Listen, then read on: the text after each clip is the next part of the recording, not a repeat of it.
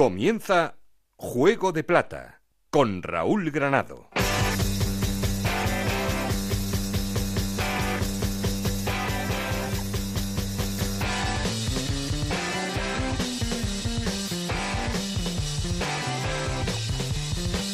¿Qué tal? Muy buenas, bienvenidos a Juego de Plata, el podcast de Onda Cero en el que os contamos todo lo que pasa en la liga en Segunda División.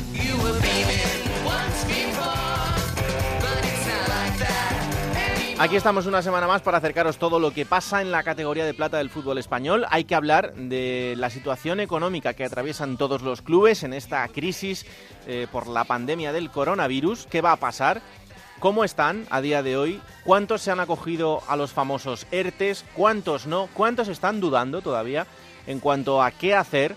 En un futuro más o menos cercano en el que también se vislumbra una situación y es qué puede pasar después. Quiero decir, si vuelve la liga y tienen que disputarse las últimas jornadas y ese playoff de ascenso, ¿qué pasará en un mercado después de que los clubes hayan acogido a un ERTE? ¿Cómo verá la gente que el Estado haya tenido que pagar parte de los sueldos, no solo de los trabajadores de los clubes, sino también de los futbolistas, y que vean después cómo esos mismos clubes hacen fichajes en el mercado de verano?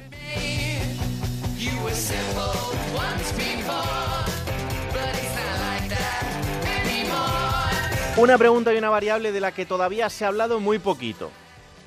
¿Cómo se vería socialmente un caso como este? Bueno, pues lo vamos a tratar. También vamos a hablar de cómo está la actualidad por nuestros clubes y con un protagonista, César de la Hoz, de la Hoz jugador del Almería, equipo que sigue dando ejemplo con su dueño, con el jeque Turki el Seik a la cabeza, que ha donado 1.200.000 euros.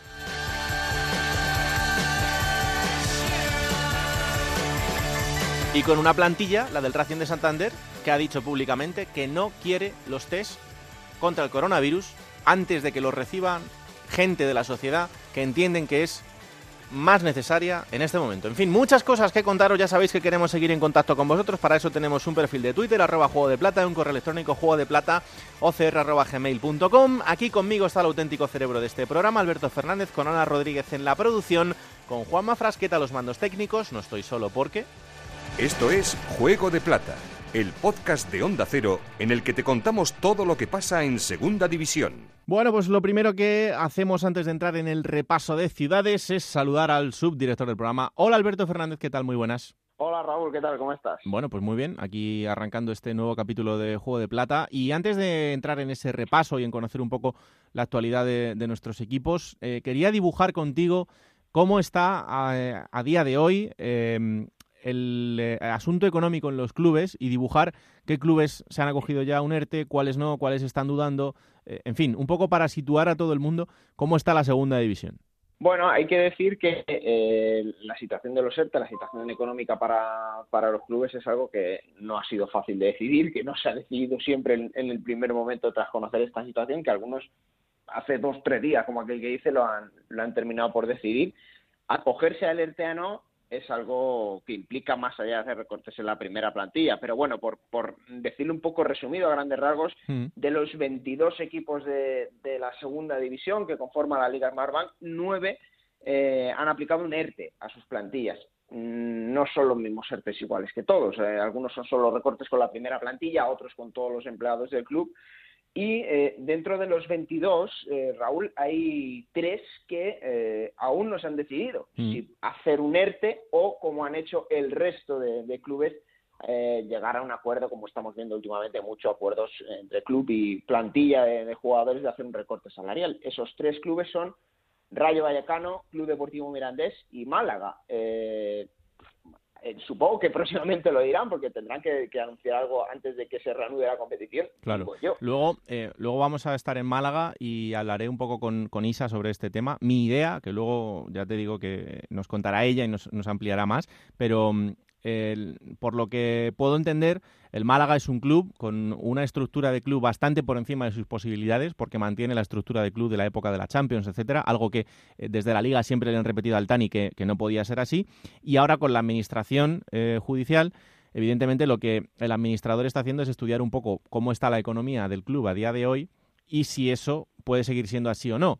Eh, ¿Qué pasa? si el Málaga se acoge a un ERTE, eh, esos trabajadores del ERTE al menos tienen que permanecer seis meses más cuando el ERTE termine. Eh, ¿Qué significa? Que durante esos seis meses el Málaga tendría que seguir con la misma estructura. Si el Málaga, y así lo entiende el administrador, no pudiera mantener la estructura, lo que tendría que hacer sería prescindir de los servicios de esos trabajadores. Por lo tanto, para poder hacer eso, no puede entrar ahora en un ERTE. Eh, entiendo que la situación es así, pero como os digo, luego en Málaga nos lo explicará Isa. El caso del Rayo, eh, en el Rayo llevan muchos días dándole vueltas a este tema. Los jugadores y el cuerpo técnico no quieren que eh, los trabajadores del Rayo vean reducidos sus salarios, entre otras cosas porque hablamos de muy pocos trabajadores, entonces entienden los jugadores y el cuerpo técnico que el club tiene que tener capacidad como para, poder afrontar esta situación y por eso no se ha anunciado nada, porque están discutiendo qué pasa finalmente, si se puede llegar a un acuerdo eh, previo al alerte. Y esa es un poco la situación. Entre otras cosas también, porque vamos a ver qué pasa, pero ya eh, en los últimos días se ha hablado de una posibilidad, y es que eh, desde, desde la liga lo que se le diga a estos clubes es cuidado. Os habéis acogido a un ERTE porque supuestamente no tenéis capacidad económica como para hacer frente a esta crisis y hay que salir reforzados, muy bien, pero cuando termine esto, a ver en qué situación quedáis como para poder llegar al mercado y fichar. Porque tampoco se entendería mucho que haya un club, en este caso hablando de la segunda división, que se acoja a un ERTE y luego llegue al mercado y eh, haga un fichaje de 4, 5, 6, 7 millones de euros. Evidentemente, eh, no, se, no tendría mucha explicación y tampoco tendría una visión social eh, muy aceptable. Pero bueno, en cual...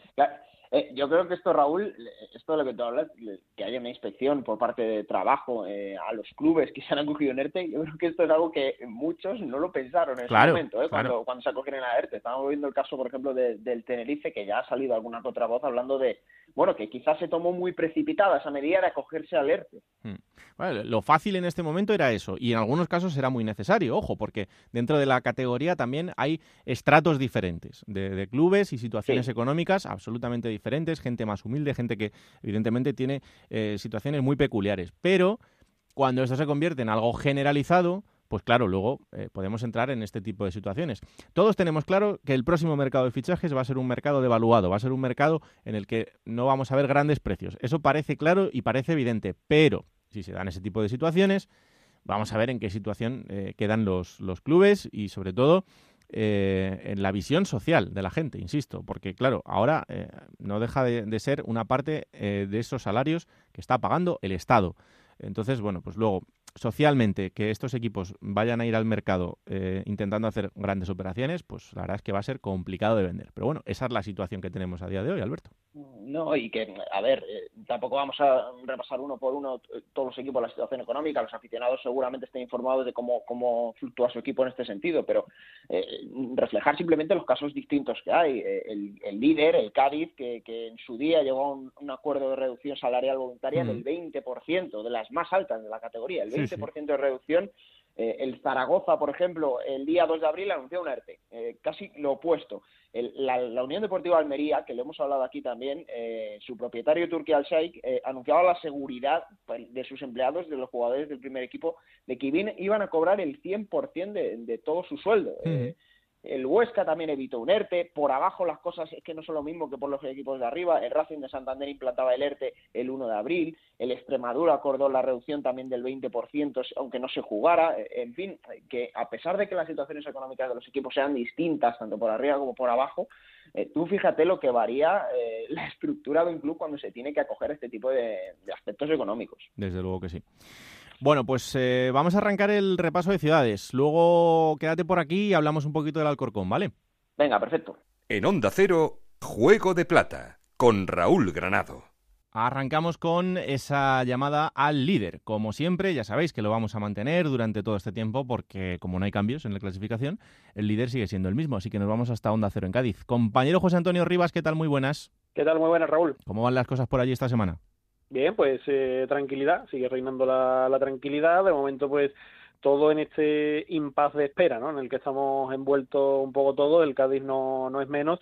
Y bueno, pues mientras tanto, pues intentando fidelizar un poco más si es que no lo estaba ya de antes, ¿no? La marca Cádiz Club de Fútbol con todos los, seguidores, tanto gaditanos como del resto del mundo, y el Cádiz pues está siendo uno de los equipos más activos en, redes sociales, de hecho es de los que más seguidores ha ganado en este tiempo de, confinamiento, bueno, pues está recordando partidos eh, históricos, partidos de otras temporadas del Cádiz, eh, bueno, pues hace videocharlas con sus futbolistas para que los aficionados puedan participar y bueno, y demás actividades que por lo menos pues siguen manteniendo ahí un poquito la llama del cadismo y hace que hace que también que los aficionados pues tengan unas ganas inmensas de que vuelva al fútbol y bueno, si no de volver a Carranza, pues por lo menos de volver a ver a su equipo jugar. Claro, evidentemente así así están todos, ¿no? Pero mm, pero bueno, estamos hablando de uno de los, de los equipos más importantes de, la categoría.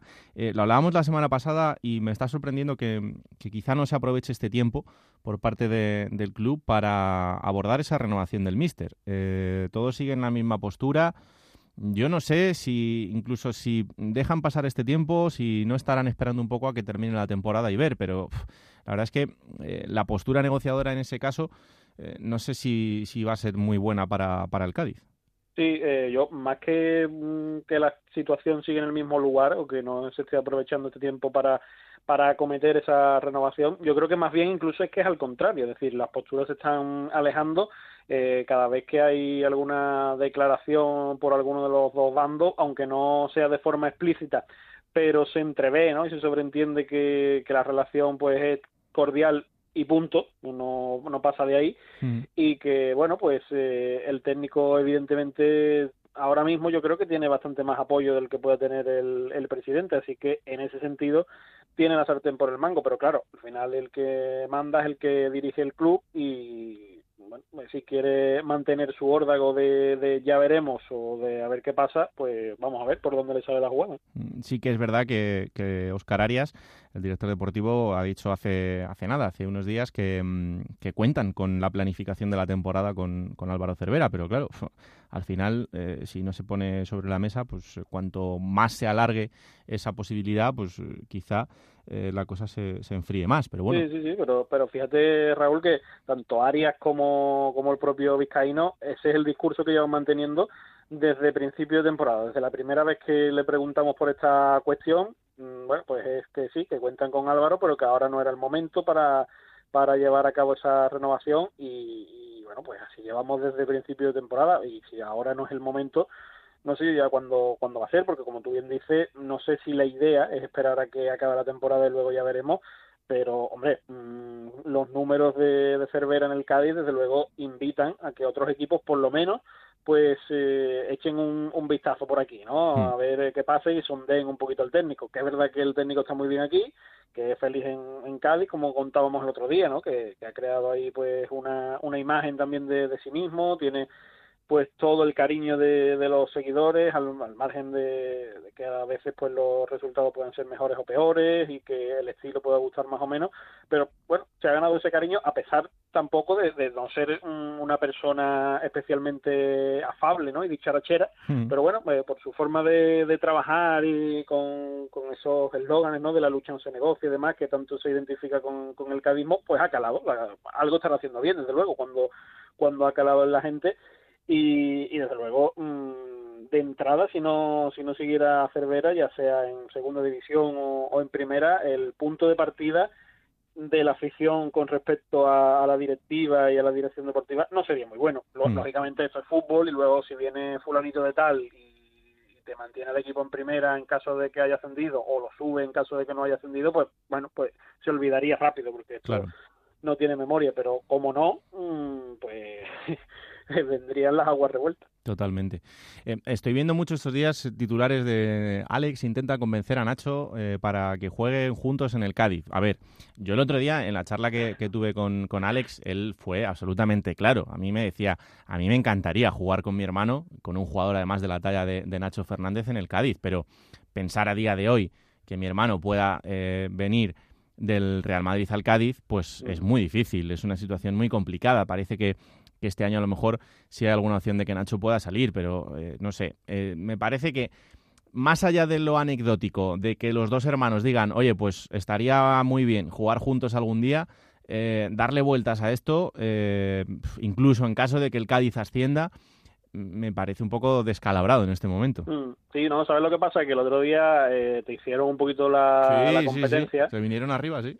te hicieron la competencia, hicieron una videollamada entre ellos y, y bueno, pues mm, en vez de preguntarle tú a Alex, pues fue Alex el que el que le preguntó a Nacho y dijo, ¿a ti te gustaría jugar conmigo en el Cádiz y demás? Y claro, es que también es un, un discurso un poco políticamente correcto y que hay que mm. entender, ¿no? Que, que va a decir Nacho, no puedo decir, no, no, yo no quiero jugar en la vida contigo y menos en el Cádiz. Claro. Es que no, puedo decir eso nunca. Totalmente. Entonces, bueno, pues a raíz de ahí, como también evidentemente la, la, información está muy parada, pues se ha movido mucho, ¿no? Ese, ese titular, pero yo creo que, bueno, pues como tú decías, eh, es algo anecdótico y, hombre, a día de hoy que que Nacho pueda jugar en el, en el Cádiz en primera sería muy difícil y en segunda sería imposible. Mm, totalmente.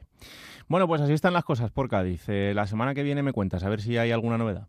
Venga, esperemos que sí, que sean buenas. ¿eh? Claro que sí. Un abrazo muy fuerte. Un abrazo, Raúl. Bueno, y momento en Juego de Plata para hablar con el protagonista de la semana y eh, para este capítulo hemos elegido un equipo que mm, está siendo un gran ejemplo. Ya os lo decíamos la semana pasada, de verdad que está siendo el gran ejemplo, yo diría, entre la primera y la segunda división y no es otro que el Almería y las decisiones que está tomando y así hay que decirlo a través del el dueño y presidente de Turquía el Sheikh. Y tenemos comunicación con uno de sus jugadores, con César de la Hoz.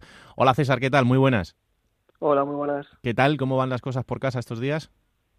Pues afortunadamente bien, porque tanto yo como mi familia nos encontramos bien y bueno, tranquilos y con ganas que, vuelva toda esa normalidad relativa que vamos a tener a partir de, un tiempo. Mm, ¿Se están haciendo muy largos los días? Bueno, por suerte tengo una rutina bastante marcada, también tengo la universidad que me lleva mucho tiempo y, todo lo contrario, se me pasan los días volando y apenas me da tiempo de hacer las cosas. Es verdad, es que a mucha gente le está pasando que dice, joder, pensaba que ahora con tantísimo tiempo iba a hacer cosas que habitualmente no puedo hacer y resulta que es que tengo el día más cargado que antes. No salgo de casa, pero tengo el día igual de cargado. Sí, sí, entre moverte un poco y entrenar, hacer las tareas del hogar, que ahora como estás en casa tienes que hacerlas, y después, eh, ya te digo, cosas de, clase, eh, pasa el día que vuela. Eh, ¿Y cómo es tu rutina de entrenamiento? ¿Cómo te organizas el día? Bueno, pues primero me levanto desayuno, hago las tareas del hogar, me pongo un poco con cosas de clase y sobre las 11, 12 me pongo a entrenar. Entreno por la mañana y después a última hora de, la tarde después de los, de los aplausos. Mm. ¿Y entrenáis conectados con el resto de compañeros o cada uno hace el, trabajo por su cuenta?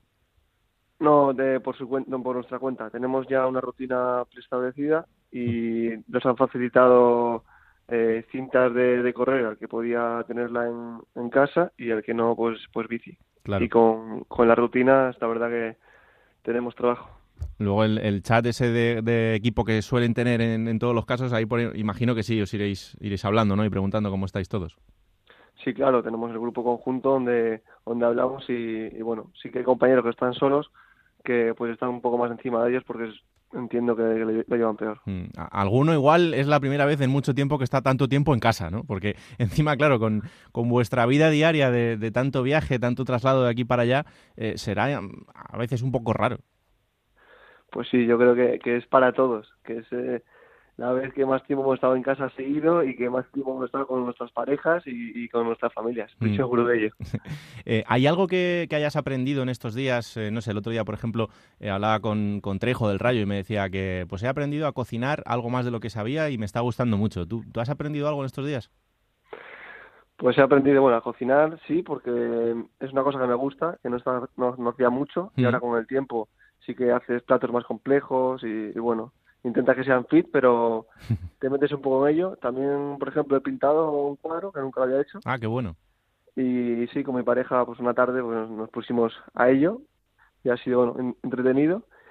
Y aprender, pues no sé, no sé qué más decirte. Seguro que algo más he aprendido. No, bueno, ya solo con lo de pintar eh, es, es, un paso importante porque la verdad es que, bueno, yo, yo soy un negado, pero que, que ponerte a ello es eh, ya, ya, es muy bueno. Tutoriales. Eh, claro, claro, no. Al final es que vamos con eso, ¿eh? De repente dices, hostia, ¿esto cómo se hace? Buscas y hay un tutorial seguro de, de, cualquier para cosa. Para todo, hoy en día para todo. es increíble. Eh, lo de la, la Play y tal, ¿tú le das mucho o no? No, no, la verdad que no. Por ahí no tuve la Play 1 y, fue la última que tuve. Oye, y de, mm, eh, de este entrenamiento en casa que, que, al final es lo que tenéis que hacer vosotros cada, cada día, eh, ¿qué es lo que más cuesta? Porque no sé si, a ver, vosotros estáis acostumbrados a, los entrenamientos desde muy jóvenes, ¿no? Pero ahora el, el verte solo ahí todos los días eh, haciendo el, el, trabajo, ¿qué es lo que peor se lleva? ¿La parte a lo mejor de, de no tener contacto con el balón? Sí, sí, al principio de los primeros días lo coges con ganas porque es el principio y bueno, siempre tienes ganas. Van pasando los días y cada vez cuesta un poco más, porque sabes que no tienes balón, es un trabajo eh, puramente de fuerza, en que no te puedes mover mucho, estás solo, no tienes comunicación y cuesta un poco un poco más, pero, pero bueno, ahora ya dentro de una semana creo que podemos salir a correr la calle, hmm. si, si va bien la cosa, así que es un aliciente más.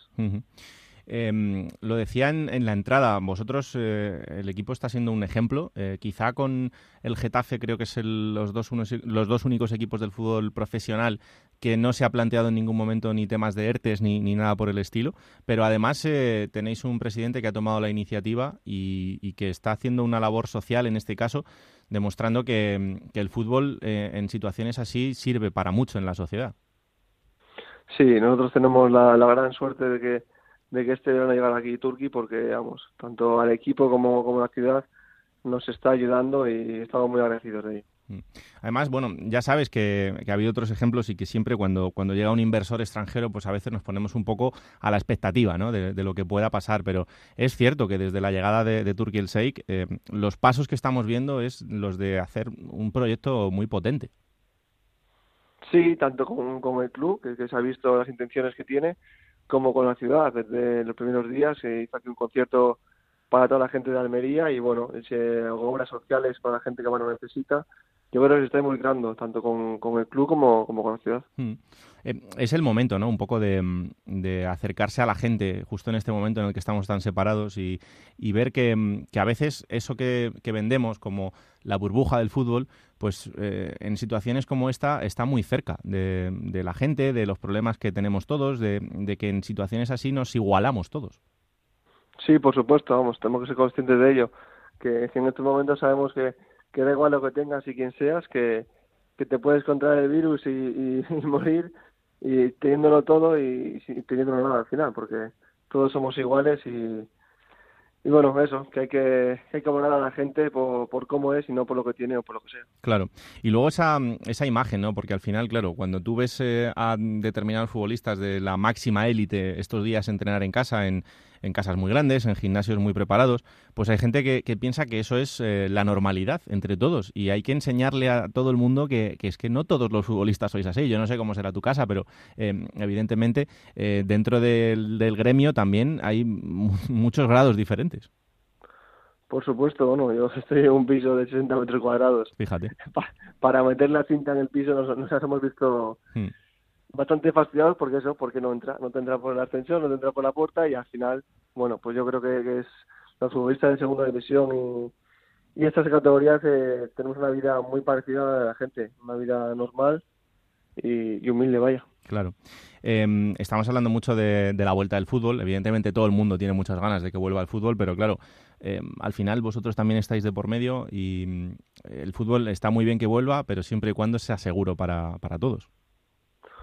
Por supuesto, tenemos unas ganas inmensas de que vuelva, pero lo primero es, es la salud y, y, bueno, estamos esperando a que, a que Sanidad dé del visto bueno, que diga que, que hay una seguridad y que, y que se puede retomar. Hasta mm. que no digan lo contrario, pues seguiremos esperando. Eh, dentro de ese protocolo, más o menos con esos 15 días de pretemporada, eh, tres semanas, ¿sería suficiente como para que estéis a punto?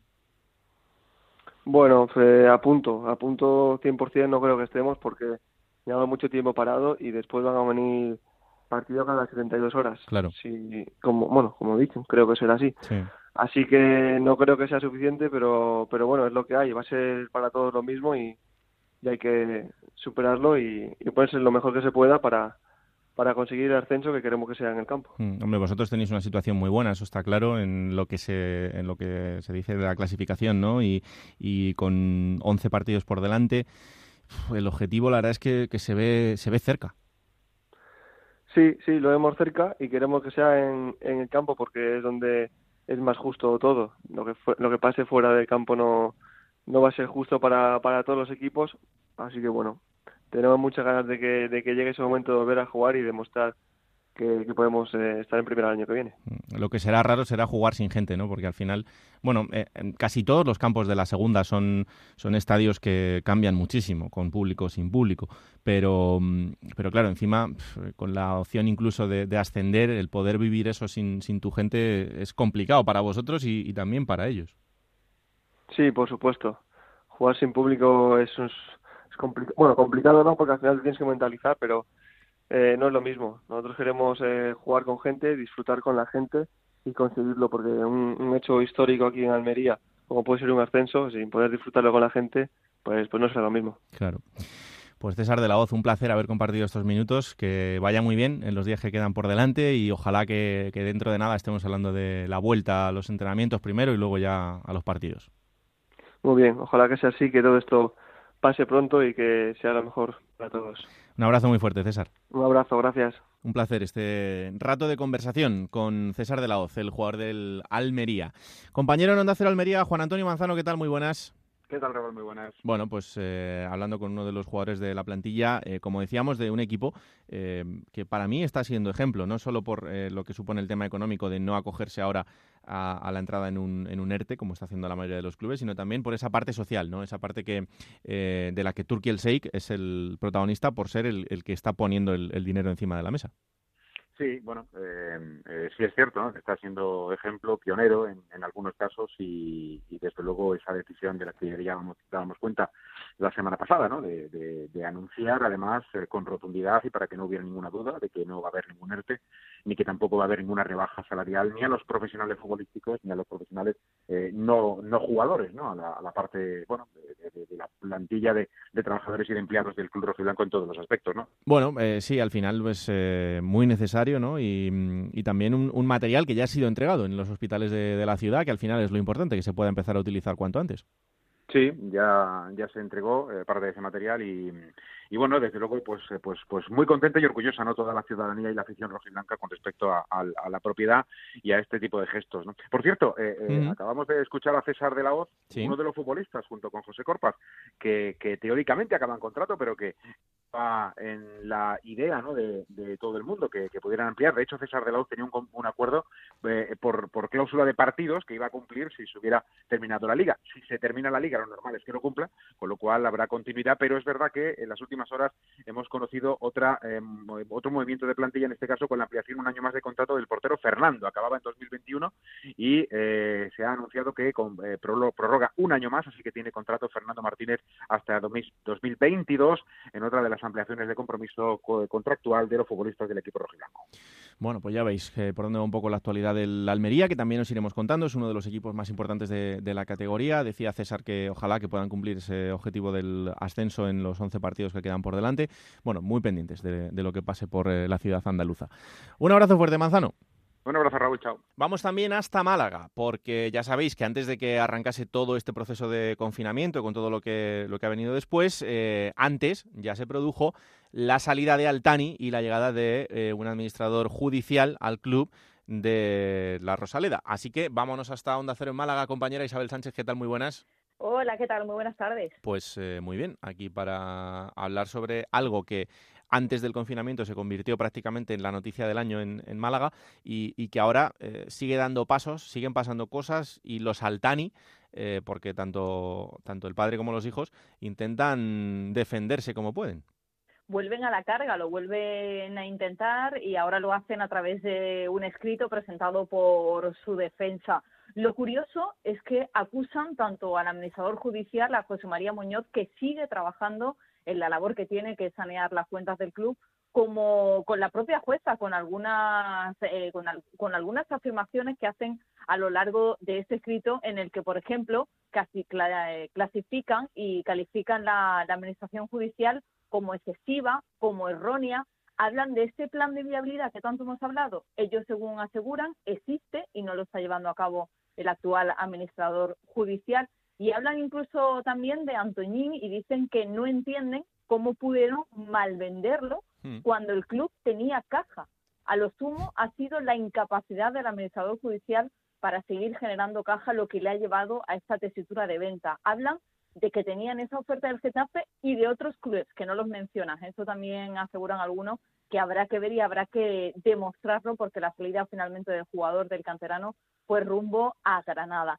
Habla también de que tendrá que responsabilizarse de que no salga la cuenta al administrador judicial cuando desde que ha llegado lo que ha hecho ha sido trabajar. Lo ha seguido haciendo pese al confinamiento y mm. ya la, hace un par de semanas presentó el primer informe al juzgado. De, de él hemos podido saber, Raúl, que hablamos de 10 millones de euros es el desfase que tendría el Málaga para esta temporada que todavía no ha terminado, para la 19, la 2019-2020. Si hablamos de cara al próximo ejercicio, estaríamos hablando de un desfase de 15 millones de euros. Es una cantidad muy elevada, hay que hacer muchas reestructuraciones dentro del club y es por ello que ante la pregunta del millón, ¿no? De si el club se iba a acoger a un ERTE, hmm. todo hace indicar que el motivo que ha llevado al administrador judicial a tomar esta decisión es que la normativa del ERTE eh, dice que los empleados posteriormente tendrán que tener un mínimo de seis meses asegurado su puesto de trabajo. Claro, explicamos esto. El Málaga, y lo hemos hablado muchas veces, es un club con una estructura en la que hay mm, una serie de trabajadores por encima de lo que se considera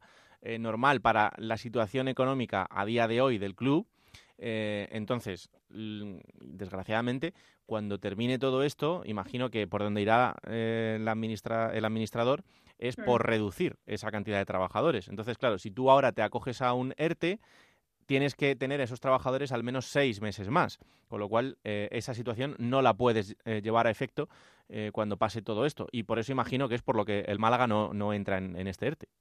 Sí, porque además de que el administrador se sigue reuniendo con, los diferentes departamentos del club y lo que se les ha dejado muy claro es que la situación actual tiene que cambiar por la cantidad de dinero que necesitan ahorrar. Con esta medida, si se acogen alertes, no lograrían esa reducción que se considera más que necesaria. Se considera que se tiene que hacer una reestructuración prácticamente de lo que serían los estamentos del club, lo que sería un poco la entidad para recuperar un poco bueno, pues en la medida de lo posible todo el dinero y venga de donde venga. Por eso esa, esa venta de Antoñín que hizo ya el administrador judicial y que fue la primera que llevó a cabo. En ese, en ese informe que ha presentado hoy, hmm. dice incluso la ausencia de medidas de contención de costes y activación de los ingresos ante la actual situación de las competiciones. Aquí demuestra un poco la propia incoherencia que tiene el escrito presentado por la defensa de Altani, por lo que acabamos de explicar. Si conocieran un poquito la situación actual, tanto del club como del fútbol en general y de la situación que estamos atravesando, se darían cuenta que el ERTE no parece la mejor opción para Almada. Pues eh, eso parece. Lo que está claro es que todavía tenemos que esperar un tiempo para conocer realmente cuál es eh, a día de hoy la situación económica del club, aunque por lo que nos imaginamos y por lo que estamos contando, pues eh, desde luego no, no, parece la mejor como para hacer frente a lo que encima va a venir ahora con todos los recortes y, mm. sobre todo también con ese escenario eh, todavía posible de que no pueda terminar la temporada y lo que eso significaría en cuanto a la reducción de los ingresos de, televisión. Eh, bueno, pues como os digo, habrá que esperar todavía un tiempo para que mm, el administrador judicial siga su trabajo, José María Muñoz, y al final, al final de, todo esto, pues ofrezca una visión real de cuál es el punto de partida para, para este Málaga y de todo lo que tiene que hacer. Eh, el otro día decía Pacheco en el programa que evidentemente todo lo que han tenido que vivir en el, en el vestuario de puertas para adentro durante todo el año ha sido muy complicado. Y tiene pinta de que lo que va a venir ahora pues eh, va a exigir de que mucha gente se tenga que, remangar para que el club vuelva a esa viabilidad económica, pero al menos eh, ya se está trazando un camino más o menos normal y más o menos coherente dentro de todo esto y como siempre lo positivo, la afición, porque ya gran parte de los abonados, y ahora se da esa también posibilidad, ¿no? De que se les tenga que devolver el dinero, porque no se va a poder asistir o previsiblemente lo que se juegue se juegue a puerta cerrada. Bueno, pues ya desde la Asociación de Pequeños Accionistas, muchos abonados se han unido a través de ellos, el Frente Boquerón ya han manifestado su deseo de que no se les devuelva el dinero, algo que ha respondido el propio club lanzando hoy una carta al malaguismo, dando las gracias por el apoyo continuo que siempre hacen hacia el club. Todo un detalle, ¿no? Eh, también de los aficionados, como siempre, estos nunca fallan. Desde luego que sí, porque además eh, van a ser uno de los grandes perjudicados en todo esto, como bien dice Isa, porque si el fútbol puede volver va a ser sin público en las gradas, eso está absolutamente claro. Así que es una, es una muestra que, les honra una vez más dentro de todo esto. Isa, ¿seguimos contando todo lo que suceda por Málaga en las próximas semanas? Aquí estaremos y que volvamos pronto a escucharnos después de una jornada. ¿eh? Ojalá que sí, ojalá que sea dentro de muy poquito. Un abrazo enorme. Otro. Y de Málaga a Alcorcón, porque eh, esta semana también hemos conocido una historia, eh, bueno, pues de una persona a la que normalmente conocemos por su faceta futbolística, como es Laure, el capitán del Alcorcón, pero ahora también, dentro de esta crisis del coronavirus, ha querido aportar y hacerlo además de, una manera muy directa y muy necesaria. Alberto Fernández, ¿sigues por ahí? Aquí estamos, Raúl. Sí, y además, eh, fíjate que hace unas semanas conocíamos también la noticia de parte de Alcorcón, tanto de sus capitanes como del cuerpo técnico, ¿no? donde está incluido el propio Laure Sanabria hmm. dentro de esa reducción voluntaria de sueldo, que hablábamos también al principio de estas situaciones, eh, para sobre todo mitigar el impacto económico que, está teniendo esta crisis en, en, el resto de trabajadores del Alcorcón, que no a todos los clubes le afectan igual, y también ahí Laure empezó ya a verse cómo estaba comprometido con esta con esta causa y, apoyando esa reducción de sueldo para que ningún otro trabajador del Alcorcón perdiera dinero. Hmm. Y, y, ahora en, en, este caso, bueno, a través de, de, una entrevista del compañero David Ramiro en, en la agencia EFE, eh, también hemos conocido eh, que Laura está, está aportando eh, a través de una empresa de ozono. Sí, su empresa eh, GS Group, eh, bueno, él, busca también la manera, ¿no? De dentro de los paros que tienen los futbolistas de intentar ser útil, ¿no? Hmm. Eh, entonces, su empresa la forman cuatro socios y es una empresa que empezó enfocada a la construcción, pero que desde hace unos años, pues entró dentro del sector de hostelería y trabaja para el acondicionamiento del aire acondicionado, nunca mejor dicho, para, para la hostelería. Eh, bueno, es un proyecto eh, que sobre todo quiere, ya lo dicen, dotar de seguridad a las empresas y lo que hace esta empresa de, de Laure Sanabria es eh, desinfectar los espacios mediante el ozono, lo que tú bien has dicho.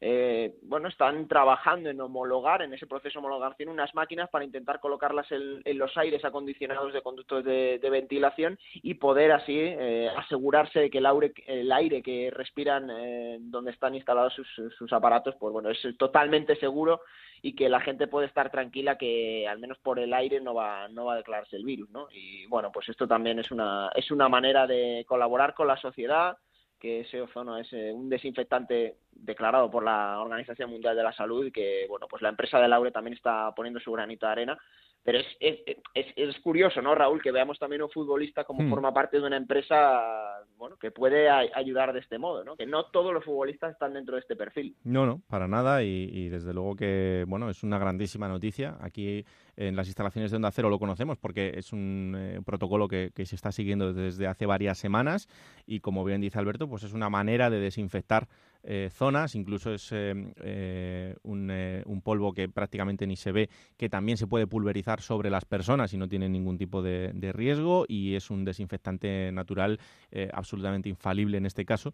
Así que, bueno, poco a poco ya han creado varias máquinas para, para, poder realizar esto. Están pendientes de una homologación, pero están teniendo evidentemente una demanda a gran escala brutal. Sí, le, le decía a David Ramiro, precisamente a compañero en, esa entrevista, que han vendido 450 máquinas y que, tienen pedidas otras 500 más, ¿no? Claro. Que, que, bueno, que están a expensas de que eh, ese laboratorio de la homologación del agua ozonizada, pues pulverizada y desinfecte el virus y que, eh, bueno, pues que puedan seguir ayudando, pero que están desbordados completamente, como tú bien dices. Mm. Bueno, pues una fantástica noticia que vamos a seguir muy de cerca. A ver si dentro de poco también podemos escuchar a, Laure por aquí, por los micrófonos de Onda Cero y, ampliar un poquito más todo esto, porque es precisamente lo que necesitamos ahora como sociedad, ¿no? Gente que, nos pueda aportar eh, cosas efectivas y sobre todo que, sean de utilidad para, para salir adelante cuanto antes. Alberto, hablamos la semana que viene. Bueno, Raúl, un abrazo fuerte. ¿eh? Un abrazo. Chao, chao, Quería darme una vuelta también por Miranda de Ebro. Eh, hablábamos al principio de este programa de cómo está la situación económica de, los clubes, eh, pero por hablar un poquito más en concreto del el Mirandés, eh, algo que de momento parece que no se están planteando, el acogerse a, los famosos ERTE que estamos viendo ahora en, en algunos clubes. Compañero Roberto Vascoy, ¿qué tal? Muy buenas. ¿Qué tal, Raúl? Muy buenas. ¿Cómo está la situación por allí? Bueno, pues de momento con ese tema tranquilidad no se ha pronunciado el presidente Alfredo de, Miguel ni ninguno de, sus consejeros y bueno, la verdad es que es un club que ha guardado bastante el dinero este verano, apenas ha gastado, de hecho no ha gastado ni siquiera un, euro en traspasos y bueno, la verdad es que cuidan bastante aquí la economía y de momento, de momento, insisto, no se habla de ERTES y se habla más de la situación deportiva del equipo que de esta, que de esta situación que eh, viendo cómo puede alargarse o no, pues sí que les podría afectar, pero de momento, insisto, parece que hay tranquilidad con este asunto. Eh, el otro día escuchamos al mister Antonio Iraola, un ratito, ¿no?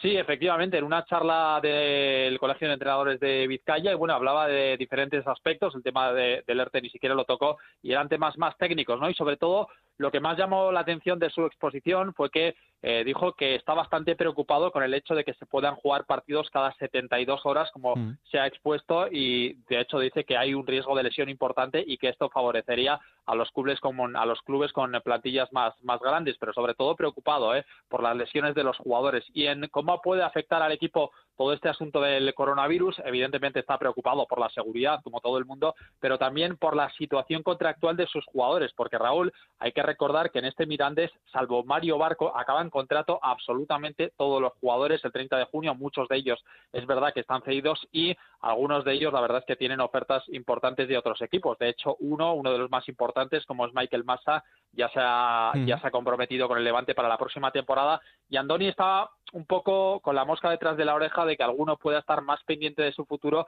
que de ponerse a cerrar una temporada que de momento es verdad que va fenomenal, son séptimos con 42 puntos, pero el descenso está a 7 y hasta que no se cierre la permanencia, yo creo que en Miranda nadie va a estar tranquilo, aunque ahora estén más cerca del playoff que del descenso.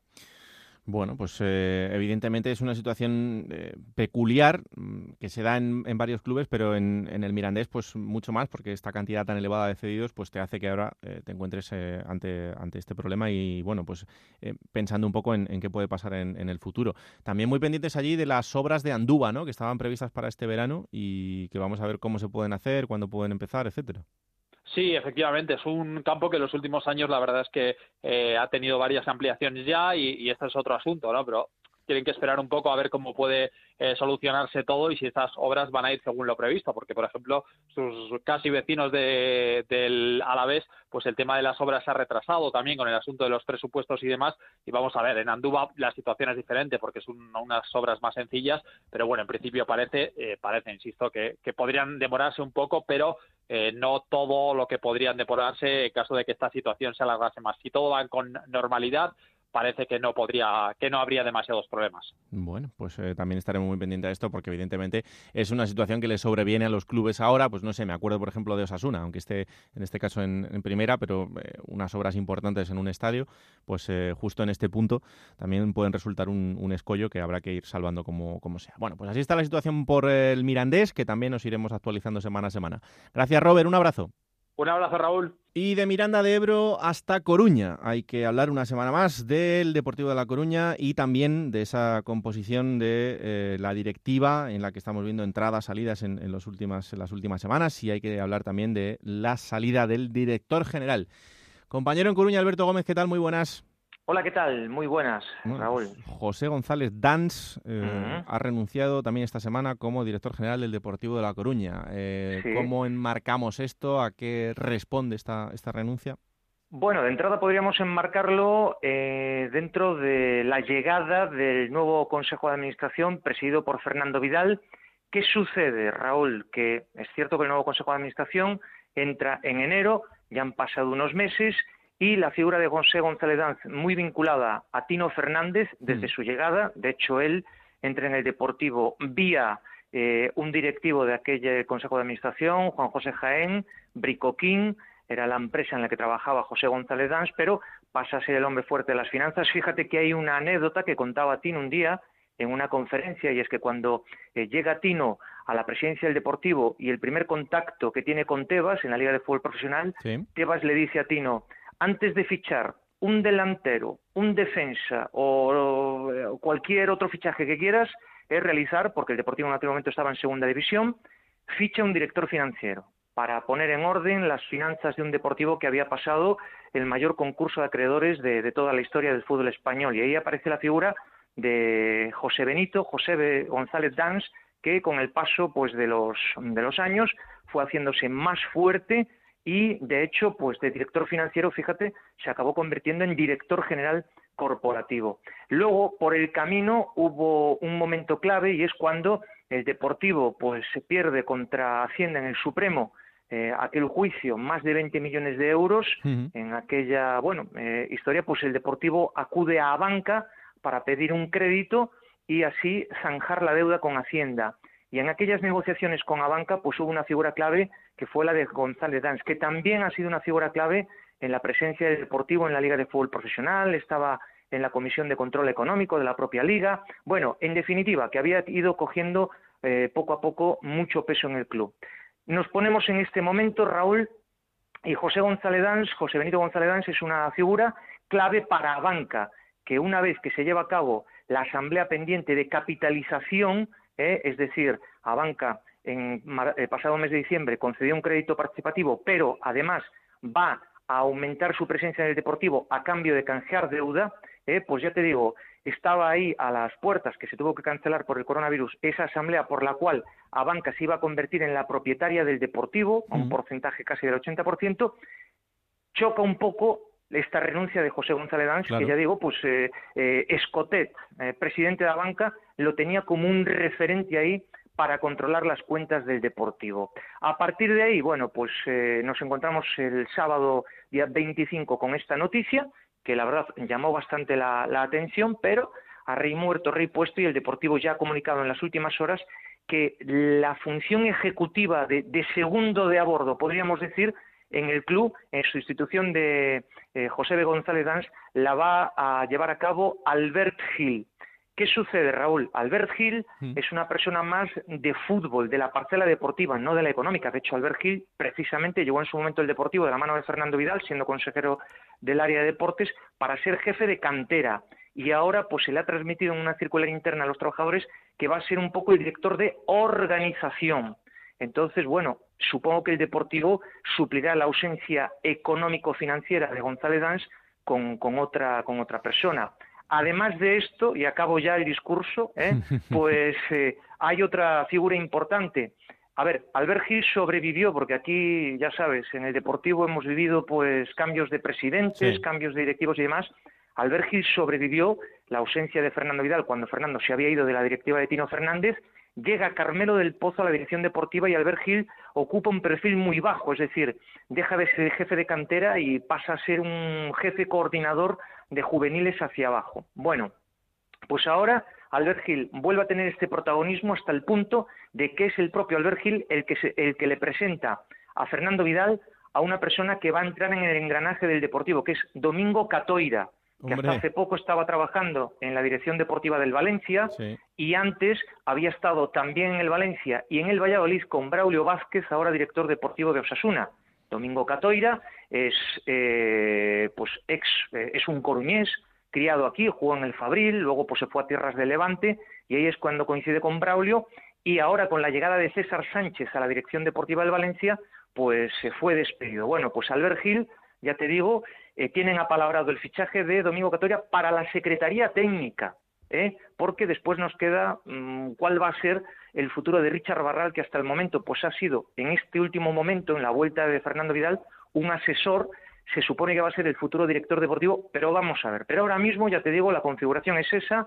Eh, González Dans, sorprendentemente, porque te lo digo sinceramente, a mí me sorprende y además que se haya ido él, porque normalmente en estos casos, pues ya sabes, me echan, cobro la indemnización, finiquito, pero claro, pero a banca mm, ahí, y cuando a lo mejor González Dans podía haber esperado un poquito, aunque no se llevara muy bien con los nuevos rectores, y con la presencia de la banca hasta podría ser en un futuro que te ser presidente, porque a banca, ya te digo, no es que se vaya a quedar con un 10% del Deportivo, va a ser, si no cambia el cuento, la nueva dueña del Deportivo La Coruña. y así estamos en estas. Estamos en un momento crucial en el que, bueno, pues eh, cabrear, deuda cabrear a banca no me parece una buena noticia. No, no, no, pero llama la atención porque, a ver, hasta el momento era, pues eso, la figura que controlaba las finanzas y aún encima de cara a los ejecutivos y Escotet, el propio dueño de, de Abanca. así que bueno, evidentemente cuando, el Deportivo. Cuando Fernando Vidal lo hace será porque también cuenta con el beneplácito de, de Abanca en este sentido. Sí, sí, sí, también, también, sí, se supone. Bueno, el tiempo dirá, claro que sí. Lo iremos contando. Un abrazo fuerte, Alberto.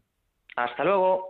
Y una última llamada en este repaso de ciudades, en este caso hasta Santander, para conocer la situación de la plantilla del Racing, que también se ha pronunciado en los últimos días sobre todo el protocolo que establece la liga para eh, intentar volver al, al, fútbol y con lo que esto supone, eh, sobre todo en el, en el sentido de esos test que deben realizarse y eh, con los que parece que la plantilla del Racing pues eh, no está muy de acuerdo o mejor dicho lo que quieren es que primero se garanticen eh, para otro tipo de, personas dentro de la sociedad actual. Compañero Onda Cero en Santander, Fran Díez, ¿qué tal? Muy buenas.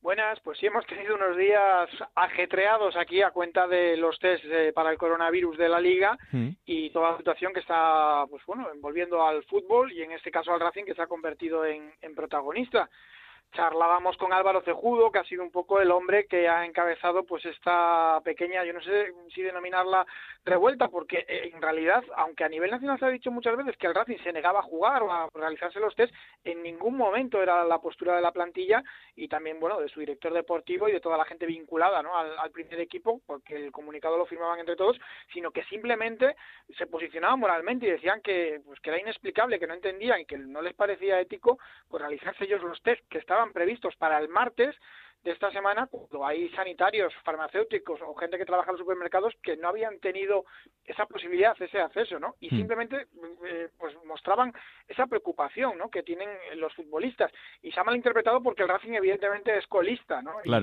Y, por ahí podían surgir las dudas, pero nosotros, por ejemplo, hablábamos en el programa local con Álvaro Cejudo, él lo explicaba, nos contaba también que toda la plantilla estaba eh, en esa misma posición y unas horas después pues ya todos los capitanes y después todos los futbolistas eh, lanzaron ese comunicado conjunto, ¿no?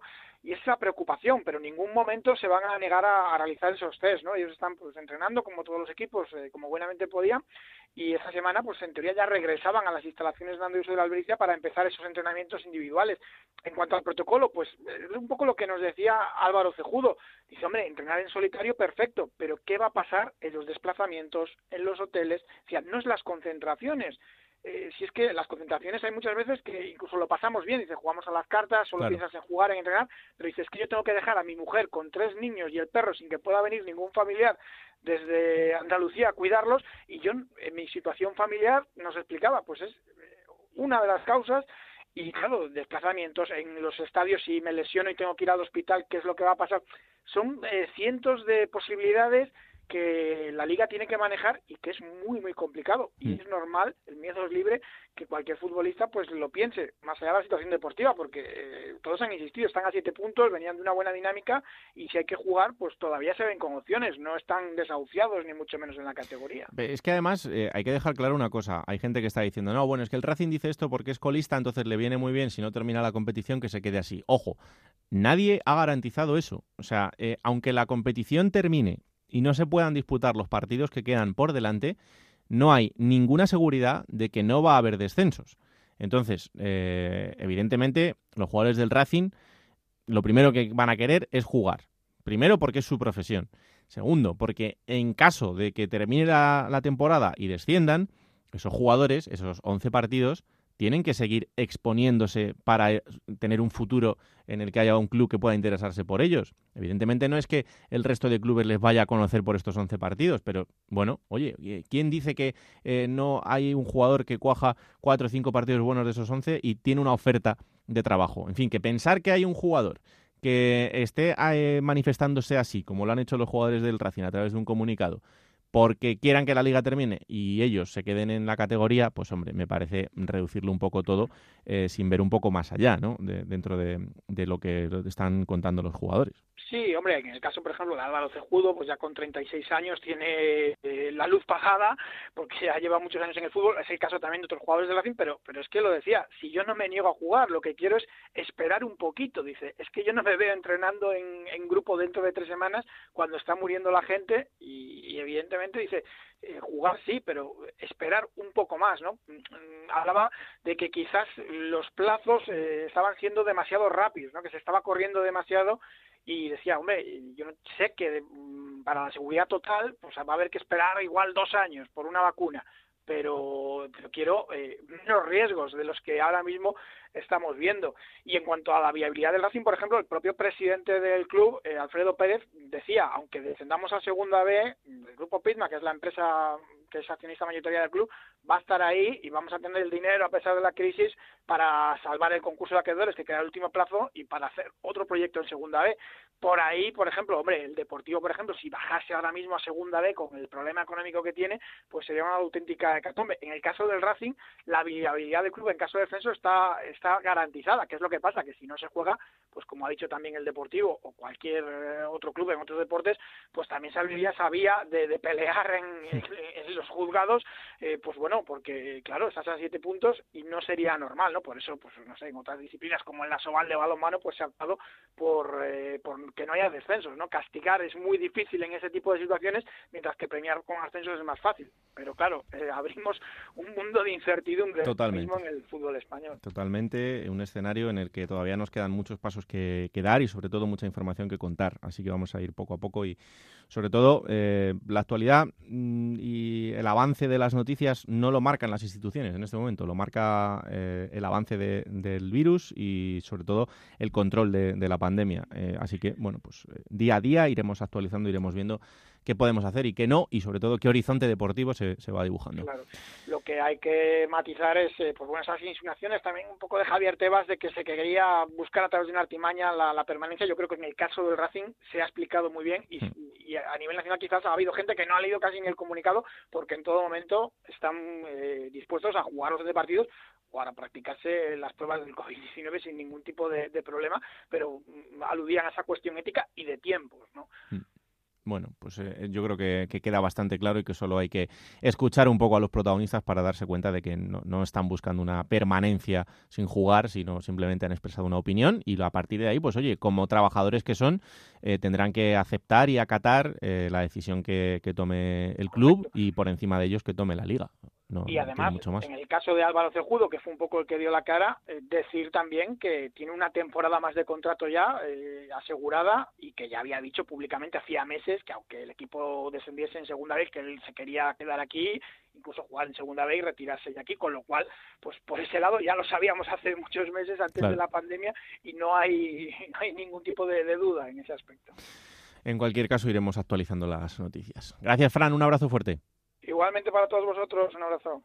Juego de Plata, el programa que puedes escuchar a cualquier hora del día.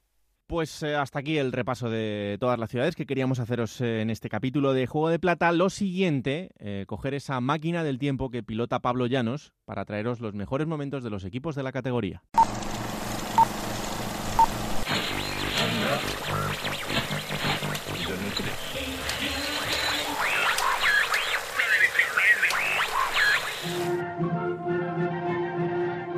15 de abril del año 2012 en España. La actualidad pasa por las protestas contra los recortes en sanidad en Alicante y Valencia. Todo esto mientras Fabra espera directrices de Rajoy para recortar en materias como educación y la propia sanidad. Fuera de nuestras fronteras, el golpe de Estado en Guinea-Bissau centra toda la atención. Además, Cali y el Dandy con su Yo te esperaré son número uno en todas las listas musicales. Sin embargo, en Galicia el mundo se ha parado y en Galicia el mundo solo se para por un motivo, el derby entre el Celta de Vigo y el Deportivo de La Coruña, lo que ellos llaman Onoso Derby. Este año, uno de los derbis más importantes de España se juega en la categoría de plata. Como si un duelo así no fuese suficiente aliciente para un partido, la situación añade valor al duelo. El Celta llega segundo clasificado a la casa de un Depor que lidera la tabla de la división de plata del fútbol español. Seis puntos separan a ambos equipos. Si el Celta gana, le comerá terreno a su eterno rival y ajustará aún más la lucha por el título de la segunda división. Sin embargo, de por gana, puede darle un golpe letal a su rival que dejaría el segundo puesto y por lo tanto también caería a los puestos de playoff. El Celta va con... No sé, el Celta, le digo, que va a formar con Joel, la novedad en la portería, Hugo Mayo, Oyer, Túñez y Roberto Lago en la defensa.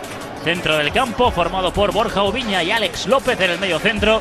Por delante de ellos una línea de tres con De Lucas, Joan Tomás la novedad, Orellano a la izquierda arriba y Hago Aspas y el de Porcón. Con Aranzubia la portería, Laure, Coloto, C. Castro y Morel.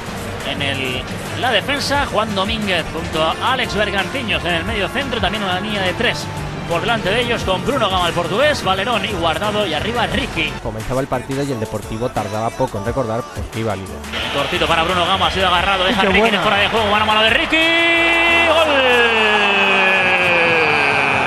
Del Deportivo de La Coruña, se adelanta el equipo de José Luis Oltra. Dos minutos de la primera parte, pero qué bien ha definido Ricky. El marcador no se movería más antes del descanso, sin embargo, 15 minutos después de la reanudación. No recupera, qué buen balón la sal, mano a mano la sal, el disparo.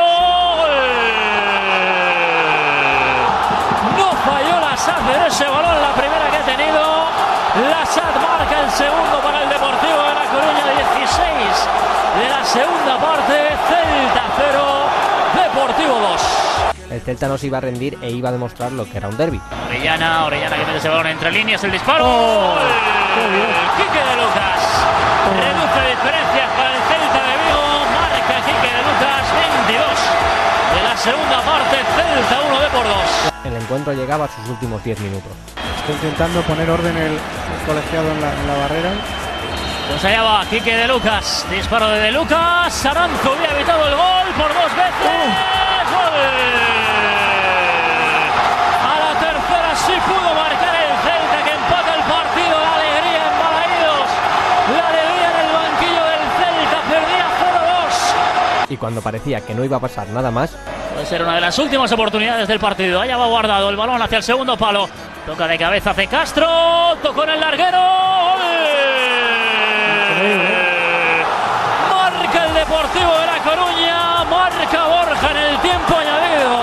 Se va a llevar el partido el Deportivo de La Coruña.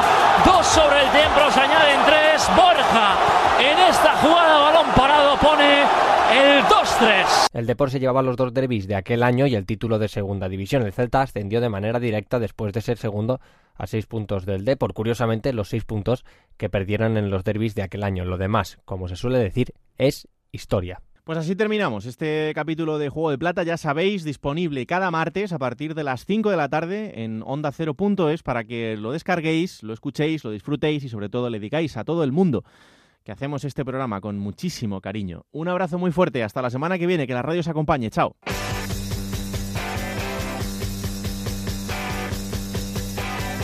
Raúl Granado, Alberto Fernández, Ana Rodríguez. Juego de Plata.